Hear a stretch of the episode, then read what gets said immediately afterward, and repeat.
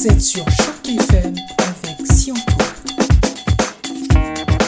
Le conte tel qu'il s'est pratiqué autrefois autour du feu avec une bonne tasse de thé chaude se pratique-t-il toujours de la même manière ou au contraire est-il en train de disparaître progressivement pour renaître derrière les liseuses Kindle, derrière les jeux vidéo C'est à quelques-unes de ces questions que nous répondrons en compagnie de notre invité du jour.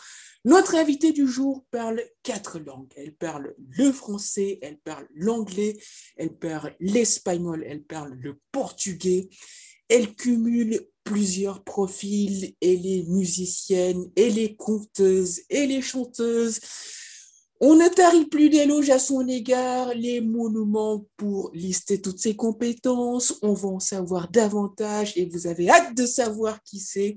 Il ne s'agit nul autre que de Judith Cohn. Alors, avec un ton extrêmement chaleureux, chers auditeurs, mesdames et messieurs, aidez-moi à accueillir Judith Cohen. Judith Cohen, bonjour, bienvenue sur les ondes de Choc FM.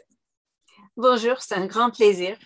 Tout le plaisir est pour nous, Judith Cohen. Alors, je le disais tout en, tantôt en propos introductif, conteuse, musicienne, chanteuse. Comment devient-on conteuse? Est-ce que c'est un métier qui, qui s'improvise sur le tas? Est-ce qu'il faut suivre des études pour y arriver? Alors, comment devient-on conteuse? Euh, Moi, je n'ai jamais suivi de cours de conteuse. Je ne me compte même pas comme conteuse, conteuse avec euh, majuscule, quoi. Je compte je chante, je vis ma vie, je fais ma vie. Alors, compter, ça fait partie, euh, ça fait partie quand même de la vie. Et en plan euh, professionnel, en plan euh, conscient, quoi, ça fait peut-être 4-5 ans que je le fais de manière régulière. C'est-à-dire que je vais au cercle de, de contes, surtout ici à Toronto, les mille et une nuits de contes, Thousand and One Nights of Storytelling, c'est tous les vendredis soirs. Mais j'ai toujours compté. C'est-à-dire que ça fait quatre ans que je le fais de manière euh, officielle, quoi. Quatre années de belle carrière comme conteuse, on le comprend, c'est donc un métier qui s'apprend sur le tas, c'est en forgeant qu'on devient forgeron et cette euh, belle pratique vous a valu aujourd'hui de pouvoir vous ouvrir les univers d'un monde extrêmement fabuleux. La question de savoir si euh, ce conte tel qu'il se pratiquait autrefois n'est pas en train de, renaître progressivement derrière les, les, les liseuses Kindle, je, le mentionnais en, début d'introduction, au, détriment du support papier. Est-ce que vous avez le sentiment qu'avec le numérique, les tablettes, les, les, euh, liseuses Kindle, les, gens ont plutôt tendance à lire des contes derrière ce support numérique plutôt que sur support papier? Je ne sais pas, parce que moi, je suis ethnomusicologue. Mon métier euh, officiel, quoi, ma formation euh, académique, c'est l'ethnomusicologie. Donc, avec euh, l'ethnomusicologie, moi, je fais beaucoup d'enquêtes dans les villages. Je fais beaucoup d'entrevues avec des, des femmes d'un certain âge, des femmes âgées, des hommes aussi, des gens de village qui ont vécu toute leur vie en chantant, en comptant, en, en travaillant en même temps. C'est-à-dire qu'ils ne séparent jamais ils chantent pendant ce qu'ils travaillent. Ils comptent euh, après le souper pendant ce qu'ils ils font quelque chose avec les mains. Eux, ils n'ont jamais, jamais, jamais pensé à suivre un cours de compte. Ça, ça n'existe pas pour eux. Alors, dans ce monde-là, la tradition continue et on ne l'appelle même pas la tradition, c'est la vie. Quoi. Alors, moi, j'ai trouvé pendant la pandémie, justement, que avec la vie online, la vie numérique, euh, si vous voulez, il y a beaucoup de traditions qui ont grandi, qui étaient en train de disparaître et qui ont fait exactement le contraire, qui ont bourgeonné, quoi. Par exemple, moi, je travaille beaucoup avec la tradition séfarade, les chants judéo-espagnols. Ma formation, mon doctorat, ma thèse de doctorat euh, portait justement sur ces chansons séfarades. Et c'était en train de, pas disparaître, mais disparaître peut-être de manière traditionnelle, la langue était en danger, la langue ladino-judéo-espagnole. Et je trouvais qu'avec la pandémie, on a fait plein de cours, plein d'ateliers, plein de rencontres online avec des gens qui habitent en Turquie, en Grèce, en Israël, en Californie, à Montréal, en France, des gens au Maroc, des gens qui ne se verraient jamais concrètement parce qu'ils n'auraient pas l'argent et la possibilité de voyager, parce qu'ils ont déjà 80 ans ou 90 ans et ils n'ont plus de santé physique pour faire les voyages. Et tout d'un coup, avec un petit écran et la connexion Internet, on se voit toutes les semaines, toutes les semaines, avec des gens qui parlent le judéo-espagnol, qui racontent, qui chantent, qui connaissent les traditions. Et je trouve que tout au contraire de ce qu'on imaginait, la technologie a aidé dans ce sens-là. Alors, avec les contes, c'est, c'est intéressant parce que nous, par exemple, au Mille et une nuits, Thousand and One Nights of Storytelling, on n'a qu'un seul règle. Il n'y a pas de règle. Bon, enfin, les règles générales, non, on se porte bien et tout ça, mais des règles spécifiques, il n'y en a qu'un, et c'est de ne pas lire, de compter sans lire. Alors, qu'est-ce qui se passe? Évidemment, si on est devant le monde physiquement, c'est très évident si on est en train de lire, n'est-ce pas? Eh Mais avec l'écran, qui sait? Qui sait si on lit quelque chose sur l'écran en comptant? Alors, c'est intéressant ça parce que je, n'ai aucune idée. J'ai aucune idée. Ça se peut bien que personne ne lise? Ça se peut bien? Ça se peut bien qu'il y en, a, en ait euh, qui lisent quand même? On ne sait jamais. Mais s'ils le font, ils le font tellement bien qu'on ne le sait pas parce qu'ils ont développé l'habitude d'utiliser les gestes, les mains, de regarder. Si, euh, si on ne le fait pas bien, on fait comme ça, non? On lit l'écran, on se met les lunettes. Euh. Effectivement. On fait comme ça. Effectivement. Lire. Et l'autre chose que j'ai découvert avec euh, l'online, c'est ce qu'on parlait avant. Je peux utiliser des backgrounds que je ne peux pas faire. Je peux amener à une soirée de conte, je peux amener des choses de chez moi, je peux amener des instruments de musique, par exemple. Euh, je peux amener euh, des petits broderies, des petits, euh, des petits objets de voyage.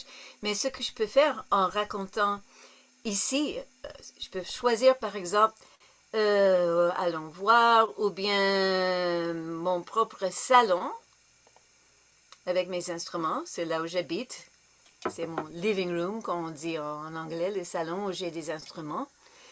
Je peux aller, par exemple, au côté un peu plus organisé. Est-ce que je l'ai ici de mon bureau? Oui. C'est toujours mon bureau, je m'assois, mais c'est le côté un peu plus organisé. je vais présenter l'aspect plutôt académique. Oh, on peut aller au Portugal, dans un village où je suis allée très, très, souvent faire les enquêtes.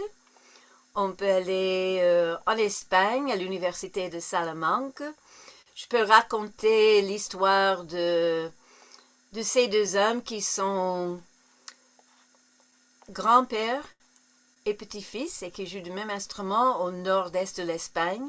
Et je peux tout expliquer, je peux jouer la mélodie, je peux expliquer tout en, enseignant qui ils étaient et le village où ils habitent, par exemple. Donc, euh, j'ai des possibilités que, que je n'ai pas normalement. On se voit devant le château de Belmonte au Portugal, on se voit dans le petit village d'Urueña en, Espagne. Donc, on peut utiliser tous ces, ces backgrounds pour le compte. On l'a compris, donc le numérique au service du compte, c'est extrêmement fabuleux. Visuellement, c'est totalement enrichissant. C'est l'occasion pour moi d'aborder la question du numérique à travers les jeux vidéo. Vous le mentionnez tout à l'heure, une seule règle, on compte sans lire.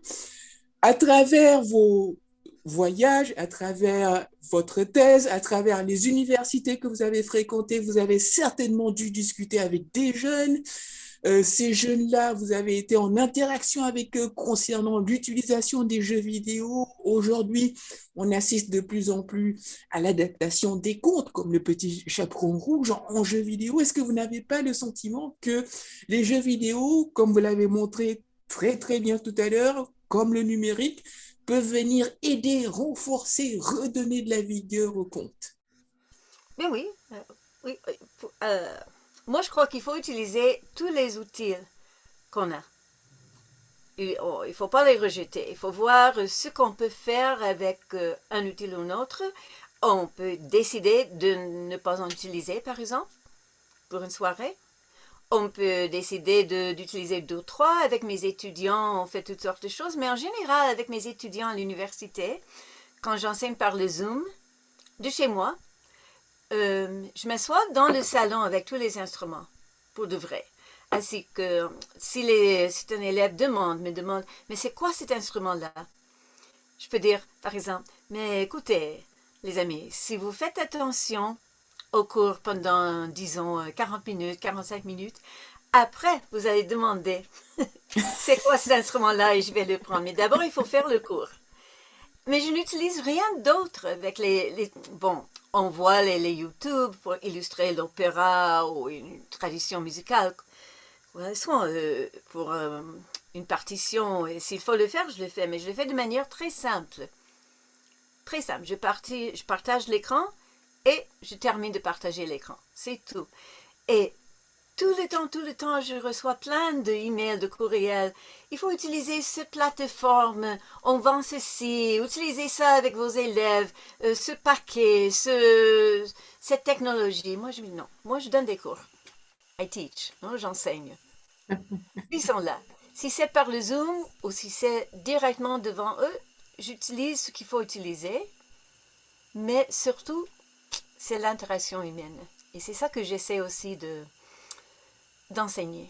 C'est très intéressant que vous parliez d'interaction humaine parce que justement, selon certains chercheurs, pour que le compte continue de, de survivre, il faut un contact direct, chaleureux personnalisé, le, compteur lit, saisi par sa capacité à, à raconter. Est-ce que vous avez l'impression qu'avec la pandémie, ce contact direct humain et chaleureux est en train de, de disparaître ou il est en train d'être menacé? Si vous avez ce sentiment, est-ce que vous pensez qu'on peut y remédier? Et si oui, comment apporter des solutions à ce, à ce problème? Mais moi, j'ai vu au début de la pandémie, évidemment, tout le monde souffrait de la manque de, de, chaleur humaine. Mais les gens, par exemple, les gens euh, encore plus âgés que moi, et je suis assez âgée, euh, j'ai quand même 72 ans, mais les gens qui, qui sont encore plus âgés ou qui ont des problèmes de, de santé et qui étaient vraiment renfermés chez eux, ils retrouvaient de la chaleur humaine par le Zoom. C'était incroyable. Et les, euh, pour revenir au vendredi soir, on avait normalement entre, disons, 20 et 40 personnes, parce que c'était une petite salle avec des tables et des chaises, et on prenait un thé. On, accueillait peut-être entre 20, 25 et 40, 45 personnes. Mais avec le Zoom, on a du monde qui vient de loin. On a tous les gens qui assistent normalement, qui habitent ici à Toronto. Et en plus, qui... Euh, qui sont en Californie physiquement, au Corée, aux Indes, en France, Norvège. Il y a des gens qui sont renfermés chez eux qui n'auraient jamais la possibilité, même avant la pandémie, de sortir, qui ont de gros problèmes de santé. Il y a une femme qui, qui compte des choses de sa vie, de son lit. Elle ne peut pas se lever. Donc, normalement, elle n'irait euh, nulle part, quoi. Et tout d'un coup, elle a un cercle d'amis. Si elle n'apparaît pas deux vendredis de suite, quelqu'un lui envoie un email, un courriel. Et elle est aux États-Unis. Et on dit, Nicole, ça va, ça va, ça va, est-ce que ça va bien, est-ce que tu as besoin de quelque chose? Alors ça crée vraiment une communauté. J'ai vu ça hors du compte aussi, dans le monde de, de, la musique, des conférences, des congrès. Moi, évidemment, je retourne le plus tôt possible à la chaleur physique humaine. J'ai participé euh, la semaine passée avec ma fille, justement. On a fait un grand concert à bénéfice de l'Ukraine. Avec des chansons ukrainiennes, parce que ça fait longtemps que je les chante avec un groupe ici de l'Ukrainien, justement. Alors on a participé, c'était le premier grand concert de la pandémie, justement. 900 personnes, 60 musiciens, 12 groupes différents. Alors c'était superbe, c'est quelque chose qu'on ne pouvait jamais, jamais, jamais, on pourrait faire ça. Ok, on, a fait le live streaming, on a, on a pu voir le concert, mais le feeling, hein, la sensation d'être finalement avec tous ces musiciens, de s'embrasser, de jouer ensemble, de se regarder comme ça, et pour faire la musique ensemble sans le Zoom, parce que le Zoom, c'est impossible de faire la musique ensemble. Impossible. Je ne peux même pas faire ce que je fais très souvent, dire aux gens, OK, je vais vous enseigner un refrain. Vous allez tout chanter ce petit refrain. On ne peut pas, parce que le manque de, deux 2-3 secondes ou même des nanosecondes, ça fait impossible. Mais par contre, ce que je peux faire, je peux dire, vous allez choisir.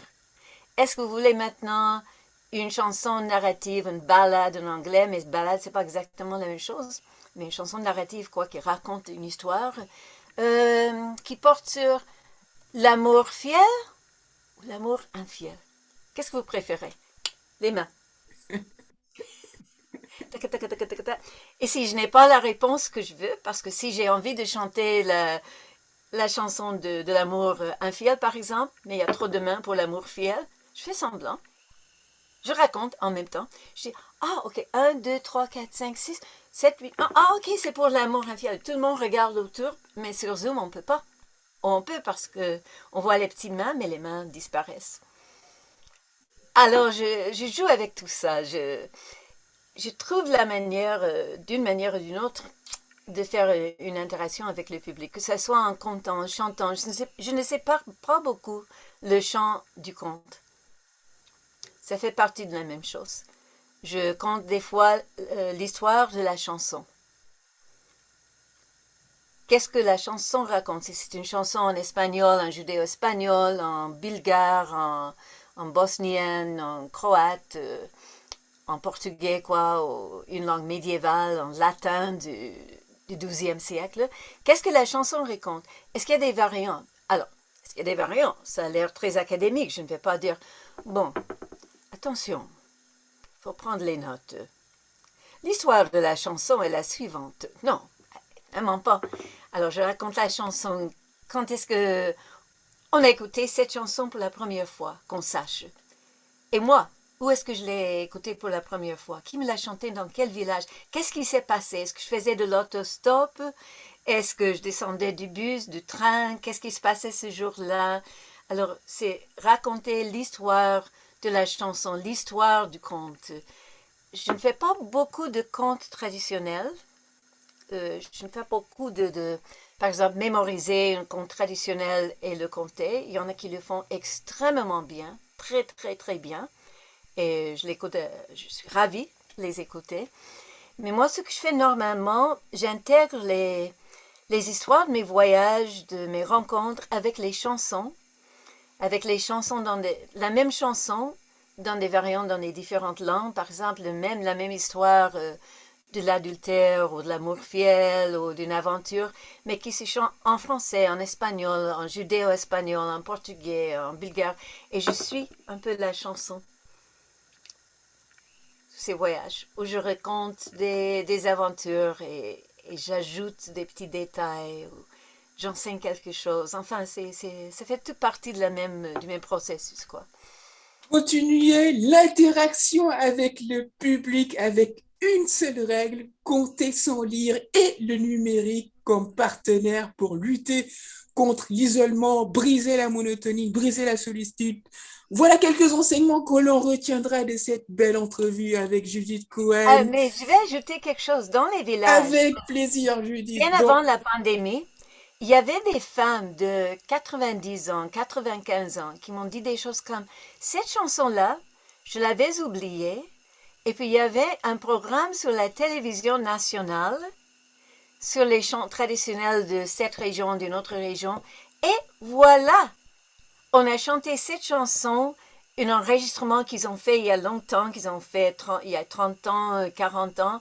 Et c'était justement comme chantait ma mère ou comme chantait, elle chantait ma grand-mère.